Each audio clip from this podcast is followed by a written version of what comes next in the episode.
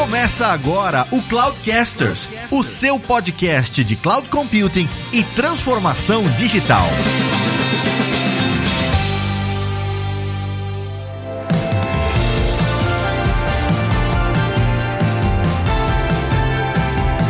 Fala pessoal, aqui é o Fabrício Sanches e agora sim!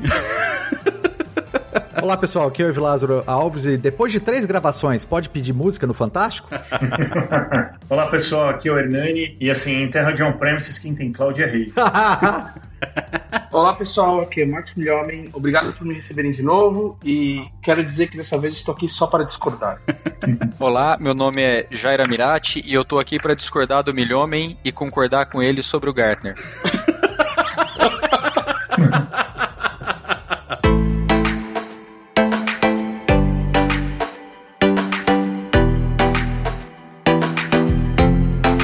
E aí, pessoal, a gente está começando agora mais um episódio Cloudcasters e hoje a gente está aqui, né, recheado de convidados especiais, né? Nós temos aqui Fabrício, Jairo, nós temos Marcos Milhome, meu Deus, que honra, meu Deus do céu, e Hernani. E a gente vai falar hoje sobre os 5 R's. O que diabos é sim, esses 5 R's aí da racionalização uh, numa migração, né, do, do seu inventário de nuvem numa migração de nuvem? Eu queria começar, antes de perguntar um pouco sobre isso, trazendo um cenário. Imagina uma jornada para nuvem, onde o cliente, junto com os Cloud Solution Architects aqui presentes, já trouxe todo o problema de negócio da empresa. Então, toda essa parte de entender as motivações do negócio, do porquê que o cara está migrando para a nuvem, do porquê que ele já escolheu, ele já viu que a nuvem resolve o problema dele. Então, eles já identificaram né, quais são os principais workloads e dentro do planejamento deles, eles filtraram esses workloads e o resultado desse filtro é uma lista gigante, um backlog gigante dos workloads como é sistema de RP, né, uh, sistema de vendas, sistemas de missão crítica, né? Toda a parte de suporte e infraestrutura tá lá nesse balaio todo aí, desse inventário aí. E agora, como Cloud Solution Architects ou como arquitetos de nuvem, a gente tem que ajudar esse cliente a priorizar, né? E também a começar essa migração. É aí e agora que entra essa racionalização e os 5 R's? Eu acho que, antes de falar dos R's propriamente ditos, acho que é importante falar um pouquinho dos frameworks de adoção, né? Os principais cloud providers aí do mercado, Amazon, Google, Microsoft, eles têm os seus, os seus frameworks frameworks de adoção, né, que meio que guiam, que servem como guia para os clientes no sentido de é, direcionar a jornada de adoção de nuvem, né, e, e, um dos capítulos desses frameworks são esses 5 R's que o Evilázaro está falando, né. Então acho que é importante dar esse contexto só para eventualmente, se alguém está ouvindo esse termo pela primeira vez, falar um pouquinho do que, que a gente está falando aqui. Então, os 5 R's que a gente está falando seria refactor, rehost, rearchitect, rebuild e replace. Então, quando que a gente toca cada um deles? Então, acho que é importante dar esse contexto, né, para quem está ouvindo isso e, e daqui para frente a gente começar a fazer a discussão propriamente dita. Eu acho que para mim é muito claro assim, né, o conceito geral do porquê que a gente tem que pensar nesses 5 R's é basicamente ajudar o cliente a tomar decisões corretas do ponto de vista técnico. Pode parecer simples, mas não é, né? Quando você pega um workload, uma aplicação e você fala, ah, eu vou levar essa aplicação para nuvem. Existem várias maneiras de você levar essa aplicação. Não é só copiar e colar? Infelizmente não. Seria muito bom se fosse. Caraca, não é Kubernetes para tudo? o Hernani vai falar que sim. Mas eu vou falar que não. Mas eu pensei que a gente poderia acabar o podcast agora. Era só pegar, copiar e colar na nuvem. Não é assim que funciona? Pois é, pois é, infelizmente não. Então, esses 5 R's, eles têm o grande objetivo de guiar, né, os, os profissionais e as empresas para fazer o melhor approach em cada aplicação que está sendo migrada e tudo mais dentro de uma jornada. Então, só queria colocar esse ponto aqui para eventualmente, se alguém tá ouvindo pela primeira vez, tá grounded aí com o que a gente tá falando. Não, o primeiro dos R's que vem, que vem é, seria o refactor, né? Mas eu não sei se você quer complementar com alguma coisa a mais. Não, o que, a única coisa que eu ia complementar é que dentro desses frameworks que você mencionou, né, eles cobrem todas as fases, porque vários aspectos. Hoje a gente vai falar dos 5 R's, mas vários aspectos têm que ser considerados. Depois a gente pode ter até mesmo outros episódios tratando isso, mas ele cobre todas as fases de planejamento, a parte de, do momento certo da migração e como migrar. E aí você falou, né, do primeiro, o primeiro R desses, da, da, da lista é o refactor, né? E aí é o, o ponto que eu queria jogar para os arquitetos aqui presentes é, dentro desse portfólio de projetos aqui que nós temos, o que, que vocês caracterizam como um tipo ideal de projeto que pode ser refatorado, apenas refatorado para a nuvem. E o que, que é esse processo de refatoração de um projeto e migração dele para a nuvem? Eu acho que, para mim, o refactor é o seguinte: vamos pegar uma situação hipotética que você tem uma arquitetura, ou aquela arquitetura não pode ser mudada como um todo, ou não há necessidade de mudar aquela arquitetura como um todo, mas você vê que pontos específicos daquela arquitetura podem ser otimizados e melhorados, tá? Então, isso é o que eu, que eu considero fazer uma refatoração, ou fazer o refactor, que é, sei lá, um exemplo bem, bem bobo, você tem lá uma aplicaçãozinha três camadas, o front-end, middle e back-end. Você talvez não tenha necessidade, talvez você não possa mudar aquela arquitetura, mas você pode pegar aquele banco de dados e já que você está indo para nuvem, é, mudar aquele banco de dados para um banco de dados PaaS, que seja compatível com o banco de dados IaaS que você tinha on-premise. De repente, o front-end, você pode mudá-lo para um web services, falando um pouquinho de Azure, mas uma plataforma como serviço. Então, é você, sem, na minha opinião, é sem você alterar a arquitetura como um todo, você pegar determinados pontos e mudar a tecnologia daquele ponto, daquela camada específica, sem que afete as outras. Então, isso é o que eu considero quando o pessoal fala em vamos fazer a, a refatoração. Várias vezes isso é possível e eu gosto muito desse approach quando você não consegue, ou não consegue ou não precisa fazer o rebuild total da ferramenta. Eu, eu, eu particularmente, acho que tem vários ganhos em fazer o refactor. Mas então, Milhome, pelo teu ponto, o refactor, ele é um refactor de arquitetura que pode ou não incluir refactoring de código. É porque eventualmente tem algum developer ouvindo e pode estar confundindo com o refactor de código, né? Eu concordo, mas vale mais ou menos o mesmo conceito, tá? Se você for fazer um refactor de código, você vai pegar e refatorar pedaços do seu código. Você não está fazendo um rebuild. Você não está jogando aquilo fora e construindo de novo, né? Então, assim, o conceito, obviamente que vai mudar se o cara tiver um mindset de developer, se a pessoa tiver um mindset de infraestrutura. Eu, como venho de infraestrutura, eu tenho um mindset mais voltado para infraestrutura. Mas eu acho que o refactor, na forma como eu comentei aqui, e óbvio que também pode ter o de código. Por exemplo, você pode pegar pedaços do seu código, snippets, e, e, e mudar para um, um, functions da vida, ou, ou refatorar numa linguagem mais moderna. Mas da forma como eu falei anteriormente, eu acho que traz muitos ganhos rápidos. N nem sempre você consegue fazer. Mas quando você consegue, é uma forma muito rápida e ágil e traz bastante ganhos. Então, pelo que eu estou ouvindo, é o seguinte: então, é, uma estratégia de refaturação, ela geralmente faz sentido quando? Quando dentro desse meu asset, aí, desse meu portfólio de workloads, eu identifico tipos de aplicações em que eu consiga, com ajustes mínimos, não tanto ajustes que vão quebrar muito a aplicação, já fazer com que essa aplicação comece a se beneficiar de features e capacidades da nuvem, principalmente orientadas à plataforma como serviço. Então, por exemplo, eu pego uma aplicação, um e-commerce, uma aplicação web que já está, de certa forma, ali bem ajustada, que já pode rodar, por exemplo, num App Service, né? Num Azure App Service, que com poucas mudanças ali, seja de configuração, apontar para um novo banco, eu consigo fazer essa migração. Uma aplicação que eu vou lá e rodo um Azure Data Service Migrations lá e eu identifico que tem compatibilidade com SQL, ao invés de eu subir uma VM, eu já jogo um Azure SQL para hospedar aquela aplicação. É mais ou menos isso? É, eu acho que, que eu tenho um, um exemplo aqui da vida real que eu acho mais fácil. A gente tem que lembrar o seguinte, e vamos falar aqui de aplicação mais, eh, eu vou chamar de legada, mas não é, não é bem a, o adjetivo certo. A gente tem que imaginar que quando o cara ele fez a aplicação, ele poderia ter algumas limitações. E eu vou pegar esse caso real é, de um cliente em que ele tinha que fazer um, um, um fetch de informações que estavam em sites públicos e ele fazia isso buscando essa informação no on-prem usando o que ele tinha. Ele disparava um PowerShell e ia buscar essa informação. O problema é que ele, a informação ela estava ali, mas ele não tinha nem, por exemplo, como monitorar se aquilo estava sendo executado ou não. Era um trabalho muito difícil para ele fazer isso, ele fazia aquilo ali a cada 5 segundos. E aí ele veio falar com a gente para levar essa aplicação para a nuvem. E qual foi o primeiro ganho ou o primeiro refactor que ele quis fazer? Ele quis tirar essa parte do PowerShell e transformar em, em functions, para além de tudo ganhar a possibilidade de monitorar, de ter uma, um tipo de monitoração ali para garantir que aquilo tinha sido executado ou não. Então, por exemplo, para mim a maior parte da, dos refactors que a gente vê não é somente levar para a plataforma, mas é eu tenho um negócio que foi feito dentro de casa casa, com as limitações que eu tinha, e agora eu vou levar para a nuvem, e pode ser que eu melhore pedaços desse negócio. Eu ainda acho, por exemplo, que as pessoas a gente pode fazer um refactor e depois, ao longo do tempo, fazer um rebuild, que é esse caso. Ele está resolvendo um problema no momento zero, mas ele já sabe que por conta da natureza da aplicação dele na nuvem, para ela performar melhor, ele vai fazer um rebuild daqui um tempo. Mas eu vejo o refactor em casos assim, pegando pontos em que na nuvem ele vai melhorar coisas que dentro de casa ele não conseguia fazer bem por limitações de arquitetura, de custo ou porque a,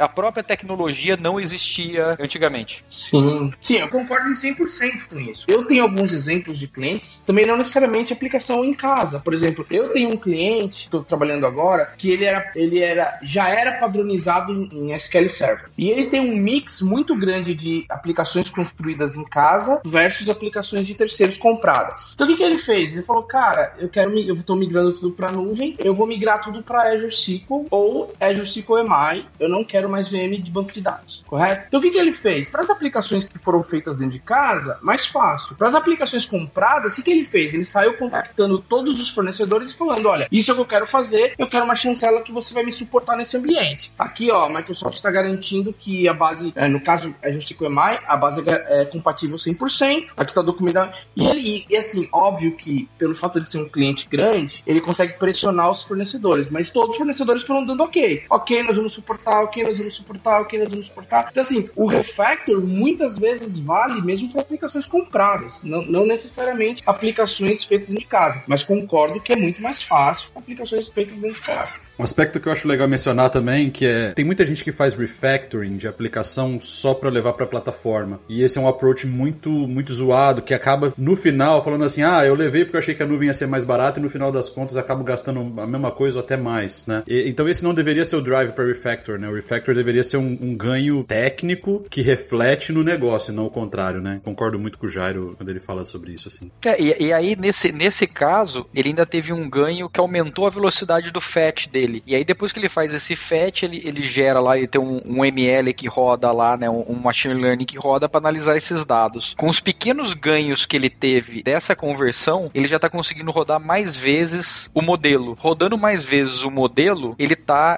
ganhando dinheiro. Não era isso que ele estava buscando, tá? Uhum. A princípio não era isso. Mas esses pequenos ganhos já pagou o investimento que ele fez de alterações na aplicação. Interessante. Esse é um caso de sucesso absoluto de refactoring. É isso aí mesmo mesmo. Sim. É, tem casos, por exemplo, que o refactor de uma solução pré-existente, por exemplo, a gente pega muito workload open source, né? A gente pode falar de WordPress, Moodle, é, outras soluções aí principalmente PHP, que se você perder um tempinho, você consegue adequar ela para rodar em paz. Né? Você consegue, inclusive, containerizar. E aí a questão é, vale a pena? O que, eu vou ter de ganho com isso? E eu acho que um dos grandes ganhos do Revolt, quando você vai para paz, que aí são os benefícios do paz. Né? Você tem uma operação mais dedicada dentro do cloud provider e ter, teoricamente, menos necessidade de ficar monitorando você esse workload. Eu acho que isso também é um ganho, porque você não vai ter custo, não vai vai ter essa gestão aí interna. E outra coisa, a elasticidade da nuvem, né? Porque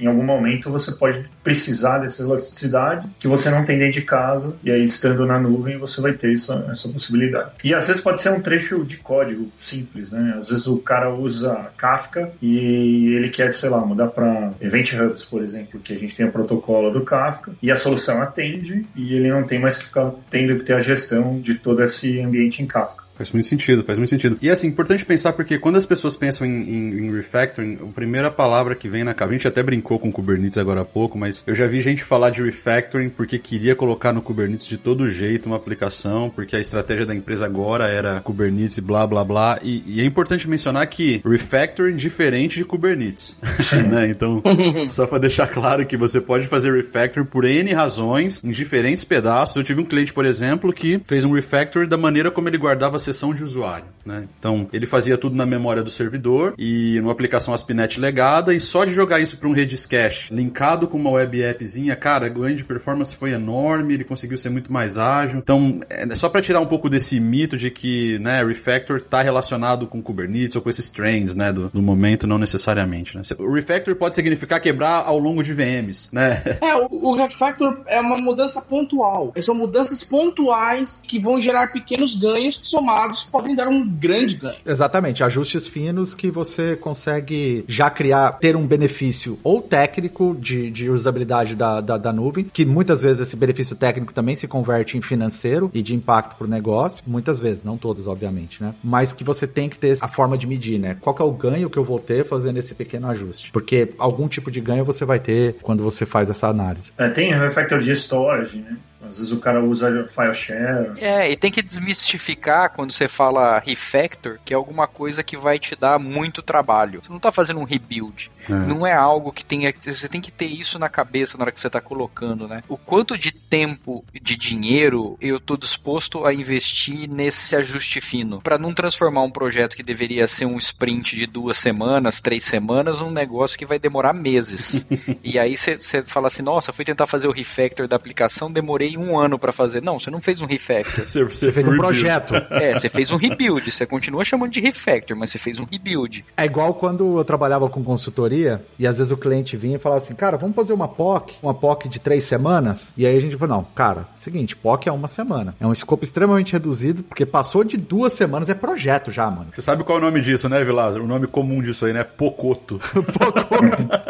Essa eu nunca tinha ouvido. É, é um POC que vira projeto, Pocoto. Ah, eu, eu, nunca tinha ouvido essa. Tipo assim, o cara vem pra você na cara dura e fala: Não, gente, vamos, então vamos fazer o seguinte: a gente quer comprar o projeto, a gente, tá, a gente gostou aí do que vocês mostraram. Então, principalmente na época de DevOps, né, quando a gente vendia consultoria de DevOps. Vamos fazer uma POC? Uma POC aqui, ó. Você fica aqui com o meu time três, quatro semaninhas, entendeu? Aí você estrutura toda a parte de Source Control, você cria aqui todos os builds, os CI/CD pra gente. O que, que você acha? Porra, mano, isso já é projeto, cara. Monta uma VPN. Né? É, isso já, isso já é o projeto, cara. Então, eu, eu concordo com o Jair. Tipo, se você tá lá um ano para poder fazer esse refactoring, cara, desculpa, você tá fazendo um rebuild e provavelmente você tá fazendo um, um rebuild muito, muito mal feito ainda por cima, né? É, só que eu concordo também. Eu concordo também que, de forma geral, o refactor ele é, ele é mais curto, mas existem casos onde o refactor pode ser longo, tá? Então, por exemplo, eu tive o caso de um cliente que foi fazer o refactor de identidade das aplicações, né? Então, ele tinha um modelo de autenticação próprio dele, um modelo lá, ele desenvolveu um AD dele, só que aí um dia ele chegou à conclusão que não tinha como ele fazer frente com uma estrutura escalável como do AD, e aí ele resolveu reescrever a parte de autenticação e autorização dos serviços todos, migrar isso do que ele tinha desenvolvido para Azure Active Directory. E, obviamente, esse não foi um projeto pequeno, porque, cara, sei lá, algumas centenas de aplicações lá legadas que o cara tinha, tudo fazia, confiava nesse autenticador que ele tinha, né, nesse provedor de identidade, agora mudou pro AD. Então, foi um refactor, mas foi um refactor que demorou aí os seus seis meses. É, então, mas aí não sei se isso é um, um refactor ou é um rebuild de identidade. Aí a gente começa a entrar numa gray area aí que a gente vai ter que discutir isso. Seria um refactor com replace? É, então um refactor com replace, um rebuild. Ele só reescreveu um pedacinho da aplicação, ele não mudou mais nada. Ele só reescreveu um pedacinho, sim, o core da aplicação. Não, identidade. o Itaú vai, vai reescrever um pedacinho do core bancário. É, é um pedacinho, demorou 15 anos, né? Tá certo. É um, foi um refactor. Então, mas, ô Fabrício, mas esse caso, por exemplo, eles migraram e depois fizeram o refactoring, ou isso era blocker para migrar, ou seja, não dava para migrar sem fazer o refactor? Não, não, migrou tudo, migrou com a identidade deles, tudo. Em algum momento ele falou, puta, eles, em algum momento não, teve uma situação, eles tomaram um ataque, vazaram tudo lá, e eles descobriram que o ponto foi no centro, na central de autenticação ali, e eles resolveram migrar para terceirizar isso para Microsoft, né? Por que que eu tô te perguntando isso? Eu tô te perguntando porque também é um cenário muito comum, e aí a gente pode entrar em outra discussão, mas assim, primeiro, isso não foi blocker pro cara migrar. Uh -uh, uh então, o refactor, como o Milhão me pontuou também lá atrás, é o quê? São ajustes pontuais, cara, que eles podem durar anos, no sentido assim, sua aplicação pode estar tá lá rodando e ao longo de vários anos você vai fazendo ajustes pontuais nela, vai refaturando pequenos pedaços. Eu concordo com o Jairo também que existe uma linha tênue aí que dependendo do tamanho do pedaço que você tirou e você, você pode caracterizar isso como replace, você pode caracterizar isso como rebuild, talvez. Mas eu acho que o, a, o ponto importante é, primeiro, isso não foi um blocker, o, o cliente conseguiu mover para a nuvem e se beneficiando. E aí depois que ele encontrou o primeiro percalço, porque porque isso vai acontecer. Não existe o fantástico mundo da, da, da, da nuvem, onde você vai colocar sua aplicação lá e você nunca mais vai ter nenhum tipo de, de, de problema, principalmente se você ainda focar num modelo de gestão on-prem, querer gerir sua, seu ambiente na nuvem. E aí eles começaram a, a identificar esses, esses, fatores e foram modernizando. Então, é, então é, e nisso, isso me lembra o barco de Teseu, né? o barco de Teseu diz o seguinte: se você trocar todas as. ao longo dos anos, você trocar todas as madeiras de um navio, ele continua sendo o mesmo navio? É. Né? Filosófico isso. Pois é. Se ao longo do tempo você trocar todas as partes da sua aplicação fazendo refactor, no final você fez um refactor ou você fez um rebuild? Ela continua sendo a mesma aplicação? Bom ponto. Então, a junção dos refactors pode gerar outra coisa diferente, né? Mas. Exatamente. Cada pedacinho dele continua sendo um refactor, né? Ela continua, é. A gente pode, a gente pode entrar na discussão filosófica do barco de Teseu em cima de application migration. E aí a gente vai precisar de umas 15 horas de podcast. Então, mas, mas aí tem uma diferenciação, né? Eu vejo assim, eu não quero me adiantar, mas quando o cara pensa num rebuild, ele fala o seguinte: ó, minha aplicação tá aqui, tá rodando, ela vai continuar rodando, não vou mexer mais nada, vou construir uma do zero, paralelo, e vou virar chave. Isso eu classifico como rebuild. Agora, quando o cara fica, troca aqui, troca ali, é aquela brincadeira, né? Eu tô trocando a turbina em voo. Mas quando ele começa, óbvio que em 10 anos ele trocou a aplicação inteira. Mas foram, na minha visão, foram conjuntos de refactor que ao longo dos anos tudo acabou mudando. Mas para mim, quando o cara fala em, em rebuild, é eu vou fazer um freeze na minha aplicação, ela vai rodar seis meses em freeze, ou um ano em freeze, ou um ano e meio em freeze, whatever, enquanto eu construo uma nova em paralelo. E aí, um, em algum momento, eu vou virar a chave. Isso é o que eu considero como um rebuild. Não, eu também, eu concordo com você. Eu só tô colocando aqui a, a discussão o seguinte: dependendo da quantidade de refactor que você faz, a sua aplicação no final, você fez um rebuild. Você não fez um rebuild da maneira correta, mas você acabou fazendo rebuild. Teoricamente, se você vai fazer, você faz o refactor, é para arrumar pontualmente, para preparar ou para garantir que essa aplicação ela continue no ar por mais uns dois anos, enquanto você faz o rebuild. A partir do momento em que você continua fazendo refactor numa aplicação e ela muda depois de 5, 6 anos, você fez um rebuild e você não fez um rebuild da melhor maneira possível. Você, você consertou o avião em voo. Concordo com você. Essa é uma discussão bem legal mesmo. é uma outra forma de fazer rebuild, né, cara? É muito interessante. Podemos concluir então que o refactor ele, ele geralmente está associado com a aplicação que não vai ter um file new project. Tipo, o refactor é uma aplicação que ela não vai ser uma, construída uma nova. Ela é uma aplicação que vai continuar existindo finitamente ou infinitamente, mas que a gente melhora para ajustar. Se a gente está falando de rebuild, é uma aplicação file new project. Dá para pensar assim ou, ou, não? Acho que tem um caso edge aí, tá? E aí é um pouco da quero quero criar uma tensão construtiva aqui, tá? Na verdade, quando que um refactor pode ser uma rearquitetura? Né? Pensando assim, eu vou a gente fala muito de microserviços, né? Mas para você ter o, os seus microserviços, dado histórico, né? Monolito lá, tal. Então, o monolito seria um macroserviço. Como é que você, tendo o seu monolito, você pode é, fazer um refactor do seu monolito, rearquitetando componentes dele e para microserviços? Talvez sim, talvez não. É possível, não sei. Queria ver a opinião de vocês. Eu acho que aí, assim, para mim, mudança de arquitetura é totalmente diferente, tá? Porque, por exemplo, você pode mudar uma arquitetura reutilizando as mesmas tecnologias. Você pode ter um monolito que você fez em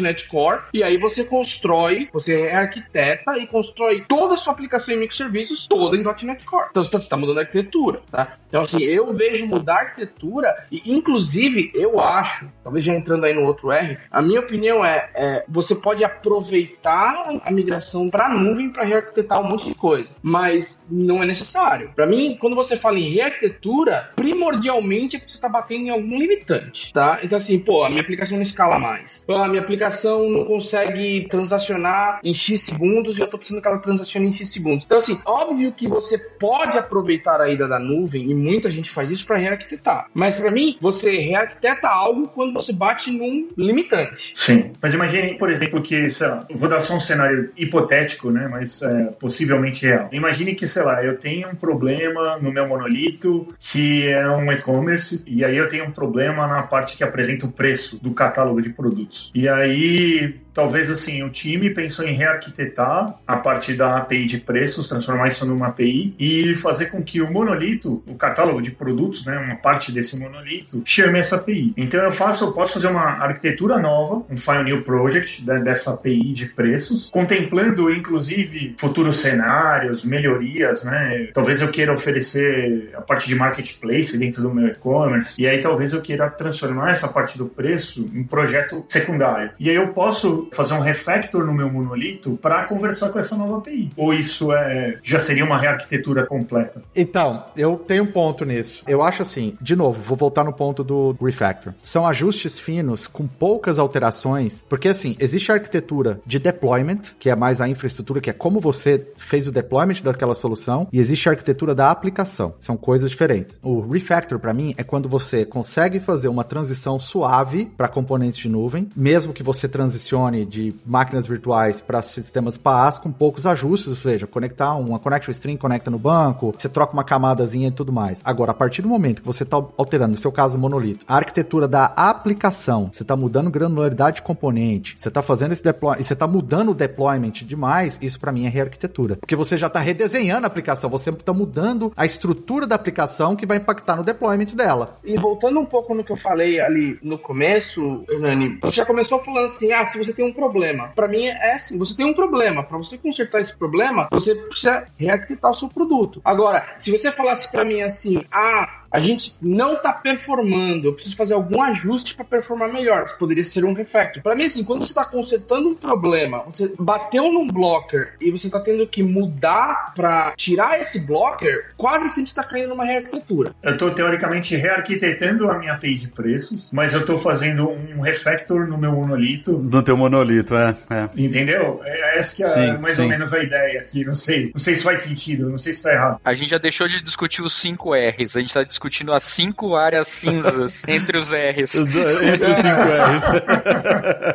Exato. E para mim a área mais cinza que existe, cara, é entre o Re-Architect e o Rebuild. Eu acho que esses dois são muito de... É, porque um tá muito colado no outro. Geralmente, e aí pro teu ponto, Hernani, eu acho que pro teu ponto é o seguinte, se eu pudesse fazer uma definição, eu, eu, eu gosto de definição porque eu crio caixinhas na cabeça, né? Eu diria que você rearquiteta quando você tá pensando em rebuild. Se você não tá pensando em rebuild, você não faz rearquitetura, né? Eu acho que você faz e-factor se você não tá pensando em rebuild. Mas, enfim, é, é, é meio como eu vejo, assim, para conseguir pôr uma diferença entre eles. Mas é difícil porque tá tudo muito conectado. Mais ou menos, eu diria para você, se você vai falar em definição, na minha opinião, toda vez que tem um rebuild tem uma rearquitetura. Nem toda vez que tem uma rearquitetura tem um rebuild. Por quê? Vamos supor, eu gosto de exemplo fácil, exemplo besta. Você tem lá um web server, certo? O web server chegou na capacidade para o maior VM do mundo. O que, que você vai fazer? Vai botar um load balancer na frente, um segundo segundo web server. Você fez uma rearquitetura. Você mudou a arquitetura. Você não fez um rebuild. De infraestrutura. De infraestrutura, tá? Agora, quando você vai fazer um rebuild, na minha visão, necessariamente, junto com esse rebuild vai vir uma rearquitetura. Entendeu? Sim. Mas o inverso não é verdade. Eu não sei se eu concordo com você que colocar mais um servidor debaixo de um load balancer, você fez rearquitetura. De infra você fez. É, ok. Então deixa, deixa eu trazer um, um outro, uma outra questão, conectando com o ponto que eu falei antes. O Hernani trouxe a questão do microserviço. A gente tem que entender assim: existem os estilos arquiteturais de aplicação. Então, por ela, a gente já passou por cliente-servidor, a gente passou por SOA, sistemas distribuídos, agora o microserviço é a nova moda, orientação objeto, procedural, whatever. Cada estilo arquitetural, a gente geralmente tem um padrão de infraestrutura para receber esse estilo arquitetural. Então, você tem lá padrões de, de arquitetura de infraestrutura para cliente-servidor. Você tem padrões como que você escala cliente-servidor. Você tem padrões de arquitetura para microserviços, para sistemas distribuídos. E dentro desses cenários, nós temos tecnologias que se adequam muito mais. Por exemplo, eu posso fazer microserviço com app service? Pode. Kubernetes muitas vezes entrega mais valor para microserviço, ele está mais preparado? Tá, né? Meu ponto é, se você mexeu no código e no estilo arquitetural da sua aplicação, provavelmente você vai mexer na arquitetura de infraestrutura que você vai fazer o deployment dela. Isso vai ter um impacto. Ou seja, você mexeu no código, mexeu a estrutura da sua aplicação, você vai mexer a arquitetura de infraestrutura. Para mim, isso é o Re-Architect. Mas eu não acho que isso é uma regra, Judas. Não, não, tudo bem. Eu tô dando um cenário, não tô falando que é uma regra. Uh, uh, não, entendi, entendi. Porque assim, você pode se fazer mexidas no seu código, mudar até a arquitetura da sua aplicação e continuar distribuindo ela em produção da mesma maneira como se fazia antes, né? Especialmente se você tá falando de um monolito. Agora, quando você parte para uma arquitetura, eu acho que quando é, é, é Re-Architect na minha cabeça, cabeça quando você tem uma coisa mais radical, né? Então, hoje é um monolito, eu quero sair disso aqui para microserviço, porque eu acho que microserviço vai entregar mais valor. Ah, hoje eu trabalho no meu e-commerce com dados estruturados, relacionais, e eu entendi que eu vou ter mais performance se eu for para NoSQL. Mas todos esses seus exemplos praticamente fazem um rebuild junto. Concordo. É para reforçar o meu ponto de que um vem seguido do outro. É isso que eu quero dizer. Eu não acho que você faz re-architecture quando você tá falando de refactor. Você faz rearquitetura quando você tá falando de reconstruir. É, é esse o meu ponto. Eu só tô tentando dar carne pro meu ponto aqui. Eu concordo o seguinte, não existe uma regra. Isso aí eu concordo 100%. Eu tô trazendo esse cenário assim, porque na minha experiência, na maioria das vezes que eu tenho uma grande mudança no estilo arquitetural da aplicação, isso vai impactar na arquitetura de infraestrutura que vai ter o deployment dela. Pequenos ajustes? Concordo. Mas na minha experiência, grandes mudanças, sei lá, você tem uma aplicação e você quebra, ela vai ter um impacto Uhum. na arquitetura de deployment dela. Faz sentido. Se ela vai ter esse impacto, cara, não tem como não chamar isso de re-architect. Agora, para nenhum dos R's aqui que a gente tá discutindo, existe uma regra É, não, de um existe, padrão né? que você pode martelar. Não tem como, é impossível. Mesmo porque, para você rearquitetar uma aplicação, talvez você tenha que refatorar seu código. E aí tem os, os embates dos termos, né? Será que refatorar o código é um refactor da minha aplicação ou é uma rearquitetura? Eu, eu posso misturar essas coisas. É, então. Do ponto de vista de cloud, talvez seja se for ne- no sentido que o Lázaro falou. Eu vou mudar a maneira como eu distribuo ela na nuvem. Puta, aí beleza. Depende, eu acho que depende do prisma que você olha, né? na verdade. E o, o exemplo do milhões é legal também. Porque às vezes você vai adicionar um servidor a mais e botar um load balancer, você vai ter que pensar como é que você vai cuidar da parte de, de, de sessão. Você falou do Redis Cache, ou usar afinidade de sessão, né? Quando você tem Session Affinity, ou seja, você está indo sempre para a mesma VM em algum momento, aí é que se aquela VM cair, minha aplicação para. A partir do momento que eu faço um refactor e ponho o, re, o Redis ali, só para cuidar daquela parte de sessão, eu deixo de ter um problema quando o servidor cai, porque o outro assume e fica transparente.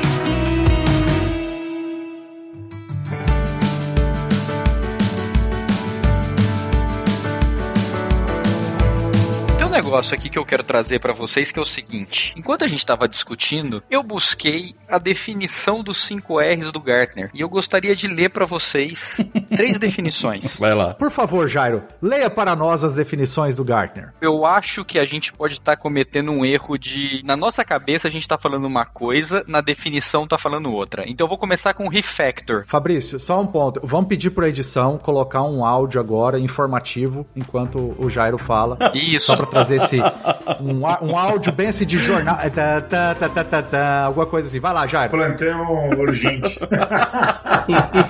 Não, porque eu acho interessante pelo seguinte, olha só. Refactor. Com o código fonte, a aplicação será refatorada para melhor modularidade, reutilização, escalabilidade e para ma- maximizar benefícios em infraestrutura como serviço ou plataforma como serviço. Agora vamos às outras duas, que é aí que eu acho que a gente é, pode ter trocado as bolas. Rebuild. Uma aplicação é reescrita ou reconstruída para fazer mínimas mudanças, como uma nova biblioteca .NET Java para utilizar Azure AD, por exemplo, certo? Replace. A aplicação vai ser atualizada para uma nova versão ou substituída por um outro software com as mesmas capacidades. A grande pergunta é, até agora o que a gente estava chamando de rebuild era rebuild ou era replace? Eu afirmo que é rebuild, cara. Eu continuo achando que é rebuild. É, eu também. Eu também, eu também. Eu também acho. Até porque quem ouve o Gartner?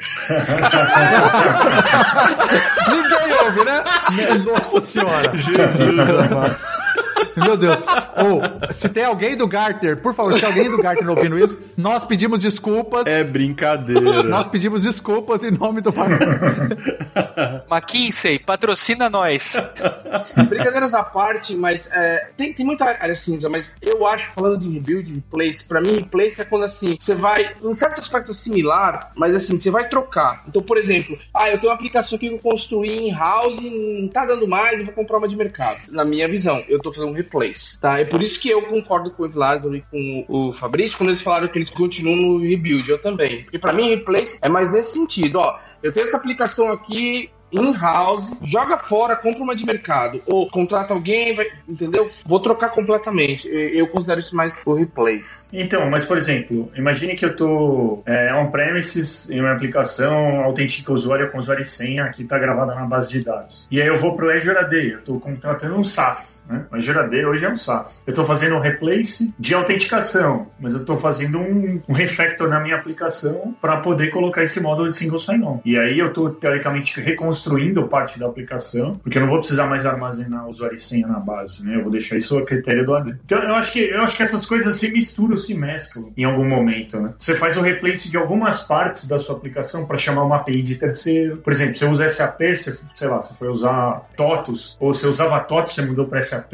você usa Dynamics, e aí você, sei lá, vai para SAP, ou você usa partes em SAP e partes em Dynamics. Você pode fazer pequenas modificações, né? E aí são pequenos replacements. Inclusive, o negócio do carrinho, eu posso criar uma nova API de preços, um time dentro da minha empresa pode criar esse novo produto, esse novo componente, e eu faço um replacement do meu monolito para isso. Mas, na verdade, pode ser um refactor de código que no final vai trocar a solução. Então, assim, depende do contexto que a gente está falando. Não, eu, eu concordo. Eu concordo. Um outro exemplo de rebuild, por exemplo, a gente tem um modelo, e eu falei do, do, lance do estilo arquitetural, que ele reflete na, na arquitetura de deployment. Por exemplo, você chegou à conclusão de que aquela aplicação, ela é um legado, ela é importante, ela é um legado, a tecnologia que ela foi escrita, o, o, a forma com que ela foi escrita hoje, é, é difícil e penoso, às vezes, de você se beneficiar da nuvem, e aí você já pensa em criar uma Cloud Native Application, com SDKs e, e, e linguagens mais modernas, que aí você vai aproveitar o máximo que você puder da nuvem, já criando e repensando aquela aplicação do zero. E aí você volta para a prancheta e vai começar, cara, esquece aquilo e vamos refazer, vamos migrar. Conheço algumas situações de empresas de RP em que elas chegaram à conclusão de que elas teriam que recriar o RP, porque como elas estavam mudando o modelo de negócio delas para venda de licença para SaaS, para venda de assinatura, e o RP dos caras é da década de 90, de quando era cliente servidor, a conclusão que eles chegaram é, OK, a gente vai ter dois produtos. A gente manter esse produto, uhum. a gente vai refazer um outro do zero, esse produto vai ser cloud native, vai, na nuvem, e a gente vai migrando os clientes e matando aos poucos aquele, aquela base instalada, né? Aqueles que não quiserem migrar, a gente vai dar um, um pacote de suporte para eles por um determinado período. Por quê? Cara, o sistema foi desenvolvido em Delphi, lá atrás, entendeu? Cliente servidor e tudo mais. Não precisa nem muito longe, né?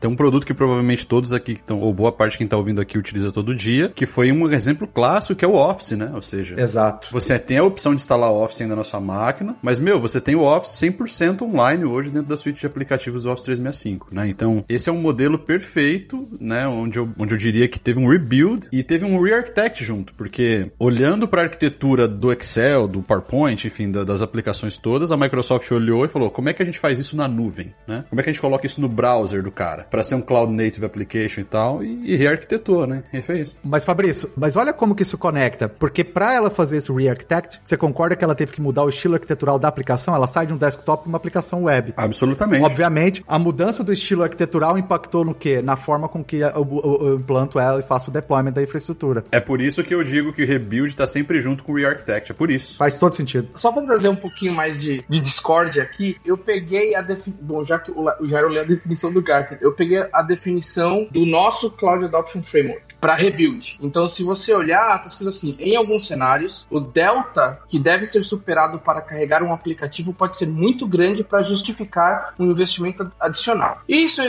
especialmente é, verdade para aplicativos que atendiam necessidades anteriores de negócio, mas agora não tem mais suporte. Nesses cenários, isso rebuild. Nesse caso, você deve criar uma nova base de código, ou seja, um rebuild completo para se alinhar à nova abordagem. Então, assim, a própria definição do Cloud Adoption Framework da Microsoft, no caso, não alinha com a, a definição de rebuild do Gartner. Por isso que eu falo, tem muita gray area nesse sentido. Eu, particularmente, concordo mais, brinquei com o negócio do Gartner, mas particularmente concordo mais com o, a definição de rebuild do Cloud Adoption Framework da Microsoft, no caso. Que é, cara, a aplicação, o investimento para refatorar, arquiteturar, fazer é tão grande que não justifica. Vamos, é o que você falou, acho que o Fabrício falou, file new project. Vamos criar uma nova base de código, que é a definição que a Microsoft dá para rebuild. Só um comentário: se isso aqui fosse um podcast no YouTube, o cortes do Flow amanhã seria o Milhomem falando: ninguém escuta o Gartner. Você acha que a propaganda vai ser qual? Clickbait.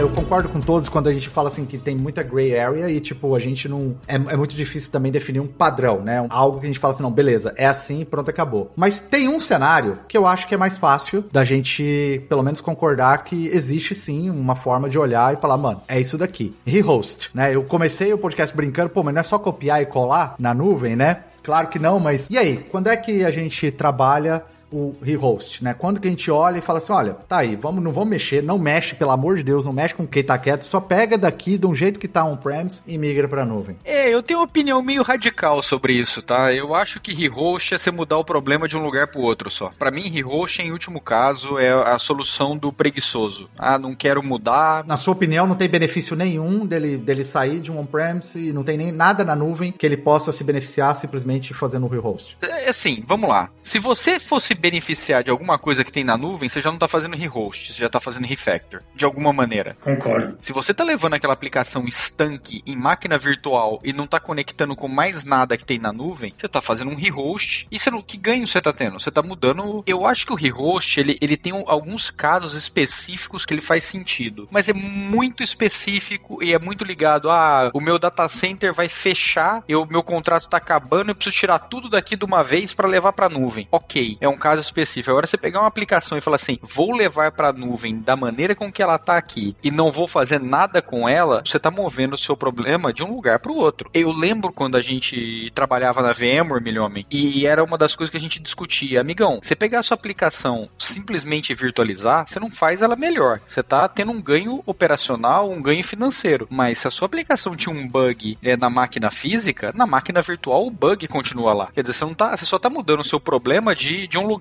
para o outro. Ô, Jair, eu concordo com o que você tá falando, mas não tem nenhuma vantagem você colocar uma máquina virtual na nuvem? Eu acho que tem algumas, cara. Também acho. Mas enfim, eu queria ouvir um pouco da perspectiva de vocês, assim. É, um ganho operacional. Um ganho, ganho operacional você ganha. Exato, exato. É, mas então, a gente, tá, a gente tá falando de ganho operacional aqui, a gente tá falando de alguns ganhos, por exemplo, ah, levei minha aplicação pra nuvem, fiz um rehost, por exemplo, vou pegar o caso que o Milhomem utilizou ali, um web server numa máquina virtual. Puta, é muito mais fácil eu colocar um load balancer ali, escalar esse cara ali, né, apesar de no PAS ele escalar mais rápido, mas eu consigo fazer isso mais naturalmente ou com poucos cliques do que eu faria on-prem. É, mas é um ganho operacional, você não tem nenhum outro ganho gigantesco a não ser o operacional. Mas Jairo, eu penso o seguinte, a gente tá falando, eu entendo, eu entendo o que você tá colocando. Se eu isolar a migração de um único workload e o único motivo que aquela pessoa, tá, que aquela empresa, o CIO quer mudar aquele único workload para nuvem é o rehost, eu até concordo que talvez ele não vai ter muitos ganhos. Só que a gente tem que lembrar que o cenário que a gente está tentando desenhar é uma jornada para nuvem onde eu tenho uma lista de workloads que eu estou racionalizando e dentro desses workloads que eu estou racionando, eu vou encontrar um ou outro que eu vou fazer o rehost. Então assim, o ponto é, nesse aspecto, eu consigo enxergar alguns benefícios e outra, ele pode ser a plataforma para vários outros R's, como Rebuild, React, Refactor, porque eu vou fazer isso primeiro para depois fazer o Concordo, mas isso, então, mas a gente tem que separar uma coisa, então. A gente tem que separar o cara que está fazendo um rehost e não tem um roadmap, que é esse cara que eu estou falando, ah, levei pra nuvem, levei e já migrei, sabe lá Deus o que vai acontecer. Do cara que fala, putz, preciso levar isso agora pra nuvem, mas já tem um roadmap para fazer refactor, rebuild, replace. Sim. E essa aplicação que foi levada como rehost, ela vai evoluir na nuvem. Esse é outro caso. Aí eu concordo com você. Eu estou falando do caso estanque, do pior caso que tem. Levei pra nuvem, não vou fazer mais nada com isso e vai sentar lá e vai ficar daquele jeito. Tem um caso de estanque desse que você mencionou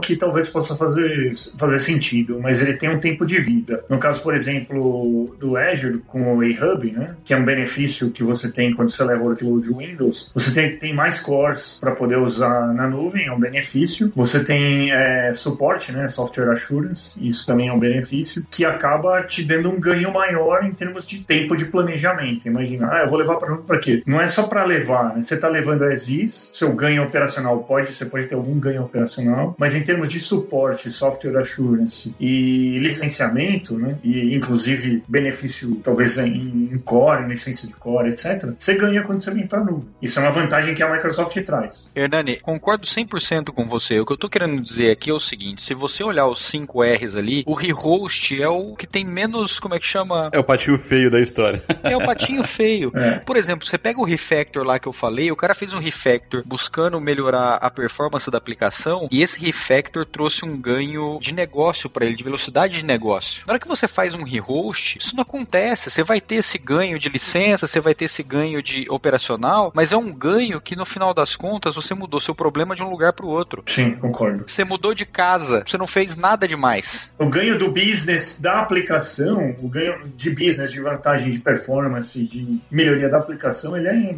praticamente o mesmo. Você não tem ganho nenhum. Agora, na negociação, na vantagem de uma licença, etc., isso aí sim. Esse é o ponto que eu ia, ia comentar. Eu acho assim, quando você fala em rehost, você tem que olhar, na minha visão, de duas formas: micro e macro. Então, de forma micro, é, você não vai ter ganho nenhum. Técnico, você não vai ter ganho técnico. É o que o Jairo comentou. Na forma macro, você pode ter ganhos. Por exemplo, eu tô levando do jeito que tá, eu não tenho roadmap para essa aplicação, ela vai continuar lá, mas eu vou plugar uma pancada de coisa, eu vou plugar um Power BI, eu vou plugar ML, eu vou plugar um monte de coisa que vai me gerar outros ganhos. E isso é a visão macro. Na visão micro, tecnicamente zero ganhos. Agora, uma outra, uma, um outro prisma é o ganho de negócio, tá? Então, qual que é o ganho de negócio? E isso acontece muito com meus clientes. Eu vou dar alguns exemplos. O, o primeiro já, na verdade, já deu. Tô saindo do meu data center e essa, esse negócio tem que sair junto porque eu vou vender o prédio. Esse é um que é simples. Segundo ganho, vou migrar, não tem roadmap, vou migrar, mas eu quero colocar esse treco lá por quê? Porque eu quero a segurança do data center, da segurança da nuvem, entendeu? Eu não tenho, meu time interno não tem. Essa, essa aplicação é antiga, do jeito que tá, ela vai ficar, mas ela é uma aplicação internet facing e eu, meu data center, eu não consigo dar as camadas de segurança que só o fato de eu migrar lá para nuvem vai dar. Sim. Eu consigo ter uma proteção de DDoS no meu ambiente. Ou, por exemplo, essa aplicação é legada, é, não vai mudar, mas eu consigo, ela estando na nuvem, fazer o, o refresh do hardware mais do hardware que ela está sentada mais rápido, porque todo ano sai modelo de VM nova e eu, e eu não é a melhor coisa de se fazer, mas eu faço a escala é, vertical dela, pelo menos. Então, assim, eu vejo o rehost, eu concordo que é o patinho feio, eu concordo que começar pelo rehost é errado. O rehost, em geral, é uma saída pela esquerda, mas você tem que ver de forma micro você não vai ganhar, talvez você ganhe de forma macro. Por é, um bom exemplo disso é por que está tendo uma pancada de migração de SAP para nuvem. É por causa do ganho macro, entendeu? O SAP continua sendo uma pancada de VM monstro, mas quando ela está rodando na nuvem, ela pluga, você pluga SAP no ML, você pluga SAP no Power BI, você pluga o SAP num, num Power Apps, e aí você está vendo ganho macro. Você pluga no sistema que às vezes já foi desenvolvido pela empresa, que já estão na nuvem. Exatamente. E num outro, ainda num outro prisma, tem ganhos de negócio, tá? Que é, tô saindo do meu data center, tô literalmente terceirizando o risco, certo? Então, segurança, alta disponibilidade. Então, assim, tem, continua sendo um patinho feio, mas você tem que olhar em, em, todos esses prismas e tem lugares que fazem sentido. Ah, mas aí a gente vai entrar numa outra discussão que eu tenho direto também, que é o cara acha que põe o negócio na nuvem e ele não precisa fazer mais nada, né? É. Ele não precisa se preocupar com a segurança porque ele acha que a segurança já tá lá. Ele não precisa configurar o outro negocinho porque ele acha que já tá lá. Na hora que para, ele bota a culpa na, na nuvem. Então, assim, eu concordo com você, melhor mas, cara, rehost para mim são casos muito específicos, ou então casos de negócio, por exemplo, você pega indústrias, por exemplo, como óleo e gás, que usa GPU. Cara, não faz mais sentido o cara comprar máquina com GPU. Research, não faz mais sentido, cara. Então fazer o rehost desse negócio na nuvem, em que ele consegue pagar pelo uso, faz muito sentido. Mas assim, você pegar uma aplicação em três camadas, simples, levar pra nuvem as is, do jeito que ela tá, cara, aí esquece. Não, não, isso aí fora de questão. Eu concordo, mas esse é o papel do arquiteto. Tem que levar pro Kubernetes, mano. Mas esse é o papel do arquiteto, né? o, nós, como, como arquitetos, é onde a gente vai olhar dentro da estratégia, tá bom, beleza. É o rehost? Por que, que é o rehost? E aí, conectando com o que o Jairo falou do roadmap, né? É tentar desenhar uma arquitetura de future state. Ó, tudo bem, a gente tá migrando aqui como rehost, mas olha aqui como eu enxergo essa aplicação num futuro breve para que a gente já possa começar a pensar na migração dela, seja re-architect, refactory ou rebuild, ou seja lá o que for. Tem um outro cenário também que eu acho que justifica muito o rehost, que é quando você tá falando de, de trazer da baixa plataforma, bare metal pra, pra nuvem também, né? Dificilmente você vai fazer isso, você vai sair, sei lá, do mainframe e já ir pra microserviço, né? é mais fácil, às vezes, você sair do mainframe e ir pra máquina virtual na nuvem, depois você começa a fazer um trabalho de lá e tal, né? Não, tem algumas soluções aí de mercado que estão querendo containerizar tudo, né? E não é bem assim. Ah, lógico. Não é bem assim. Tendo roadmap, um, um rehost seguido de um roadmap de modernização faz total sentido. Eu só tava tentando exemplificar que existem alguns casos que mesmo sem esse roadmap de modernização possa fazer sentido. Continua sendo patinho feio, mas pode fazer sentido.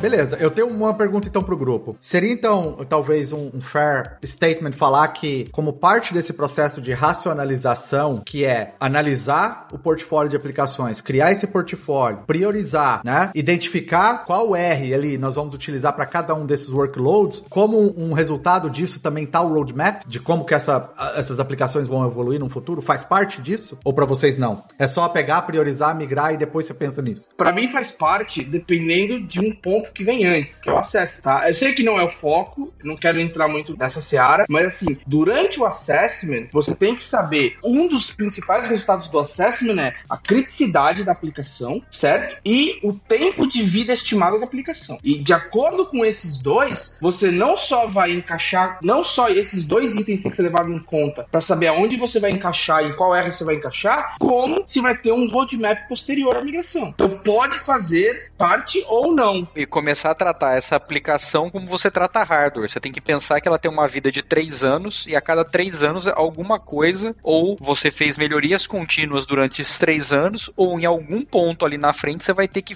dar um, um outro salto de melhoria para que essa, essa aplicação continue te trazendo algum benefício de negócio e não esquecer a aplicação ali para sempre depois que você fez a primeira melhoria e achar que só mudar a infra, né? Vou, vou chamar de infra que ela está sendo executada, vai fazer todo o trabalho para você. Tem três mitos, a gente fez uma publicação recente, que são esses três mitos né, da racionalização da nuvem. E aí um, o primeiro deles é que é fácil né, tomar essas decisões no, no, começo do processo, que a adoção de nuvem tem que esperar todos esses workloads a serem racionalizados e também que a justificação do negócio precisa esperar que todos esses workloads sejam racionalizados. O ideal é óbvio, né? Quanto mais organizada for a sua migração, mais painless vai ser o processo. Mas é, é mito, né? Você não, não deve esperar para ir para a nuvem. O que você puder levar para a nuvem o mais rápido possível, seja um refactor, né, de preferência não um rehost, mas sendo um refactor, eu acho que o ganho já vai ser imediato, né, o próximo disso, e, e identificando esses workloads que o ganho é, potencial ele é muito maior, eu acho que deve se começar por aí. Queria ouvir a opinião de vocês.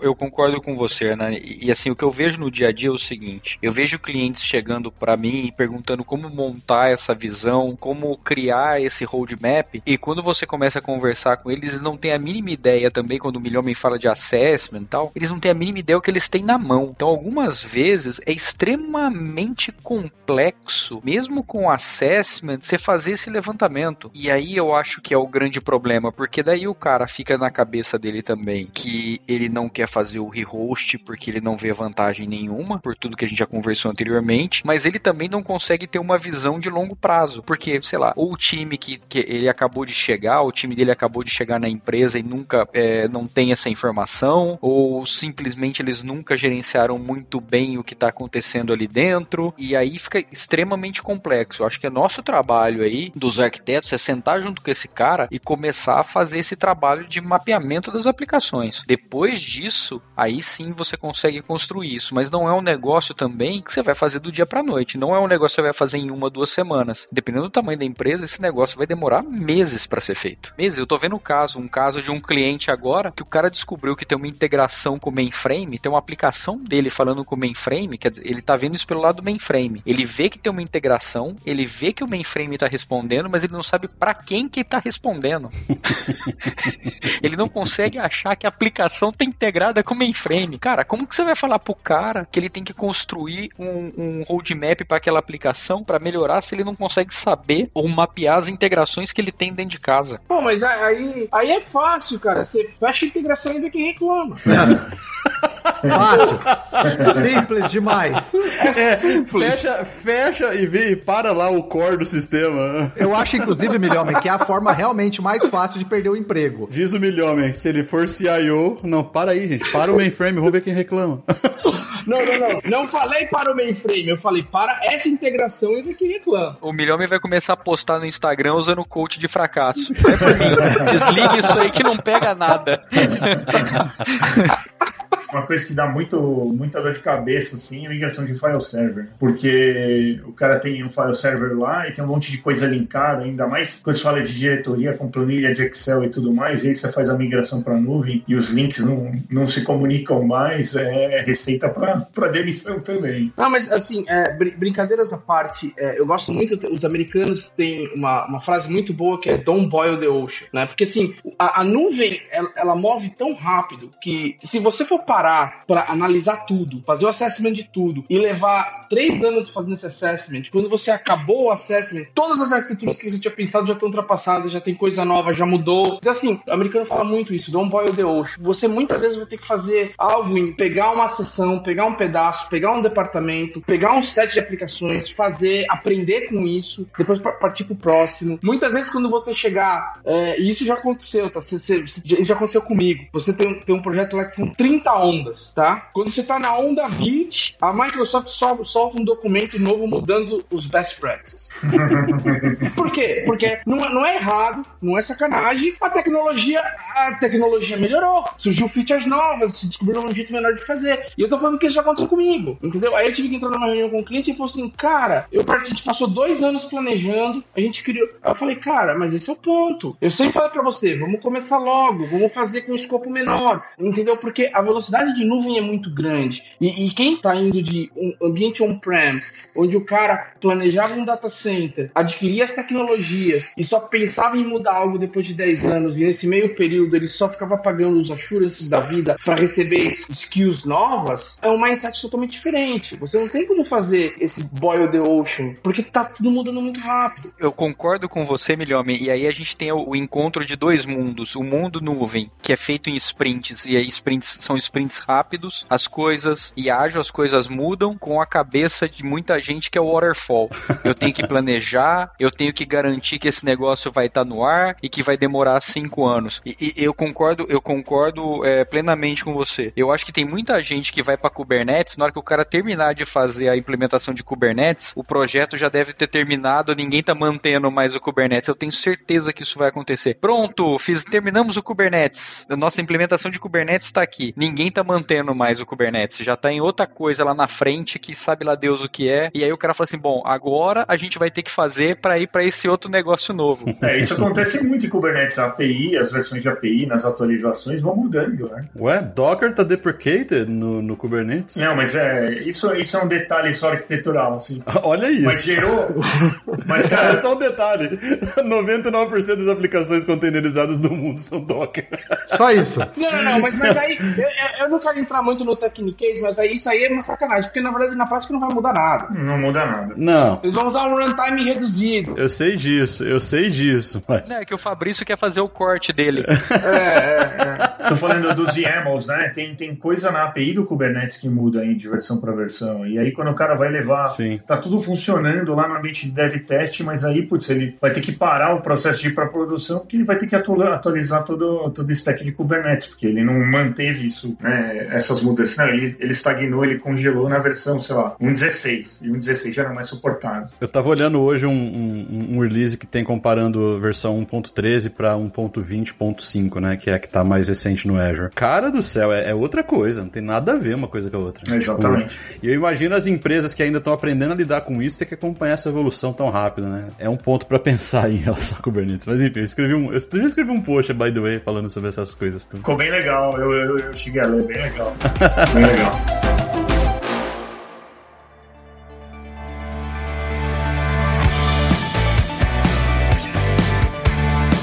Pessoal, acho que a gente pode começar a falar aí das considerações finais. Eu já queria começar aqui do meu lado agradecendo vocês pela, pela presença, para quem tá ouvindo. Essa é a terceira vez que a gente tá tentando fazer esse episódio.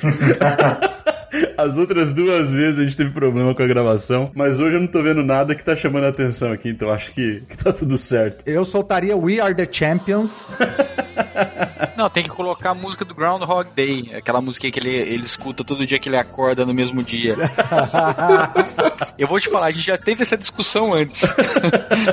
Déjà vu. Mas essa foi a melhor, hein? Ah, mas é, é o mínimo que se espera, né? Você faz três vezes o negócio, alguma hora você tem que acertar a mão, né?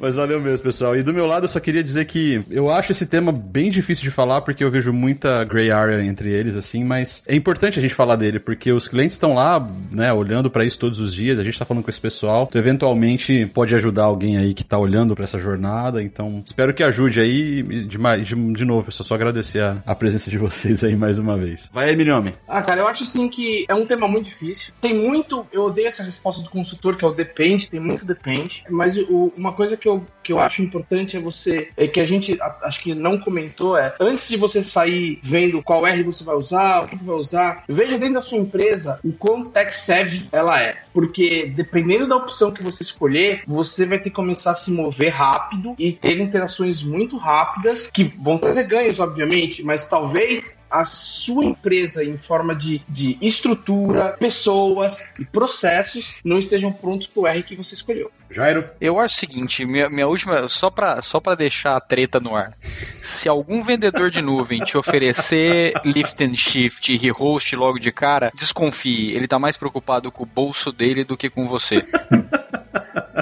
Bom, pessoal, eu acho que a gente falou de temas aí bastante extensos, né? A gente não tocou nem na, na superfície do tema. É, são alguns cenários hipotéticos, mas praticamente e potencialmente reais. Eu agradeço a oportunidade de estar aqui. É, é um prazer, muitas risadas e descontração. Uma coisa que é importante nesse processo, independentemente do R que vocês vão optar, invistam no seu pessoal, capacitem eles, deem valor aos profissionais que são capacitados, porque são eles é que vão realmente botar a mão na massa e o conhecimento que eles têm é que vai sustentar o seu negócio. Não é nenhuma teoria e não é nenhum processo, é muito mais a experiência de quem você tem dentro do seu time. Muito bom. Judas? Eu quero agradecer de novo, acho que uh, o tempo de vocês, e sim, eu, a minha opinião, esse daqui das três vezes que nós gravamos, foi o que veio mais redondo, tipo, foi o que eu mais gostei de ter feito, de ter gravado, eu tava falando com, com o Fabrício sobre isso, e cara, só agradecer, e cara, cada um desses R's aqui daria um episódio, né, se a gente for entrar a fundo mesmo sobre detalhes específicos, né, de experiências que nós temos aí com, com as migrações que a gente vem fazendo, daria um episódio para cada um deles, então espero que você que esteja aí ouvindo, né, você consiga extrair um pouco disso e mande comentários, feedback, o que, que vocês estão achando aí uh, e sugestões de tópicos para os próximos. Muito bom. Pessoal, valeu. Mais uma vez, muito obrigado. E para quem teve a paciência de ouvir a gente até aqui, até a próxima. Valeu!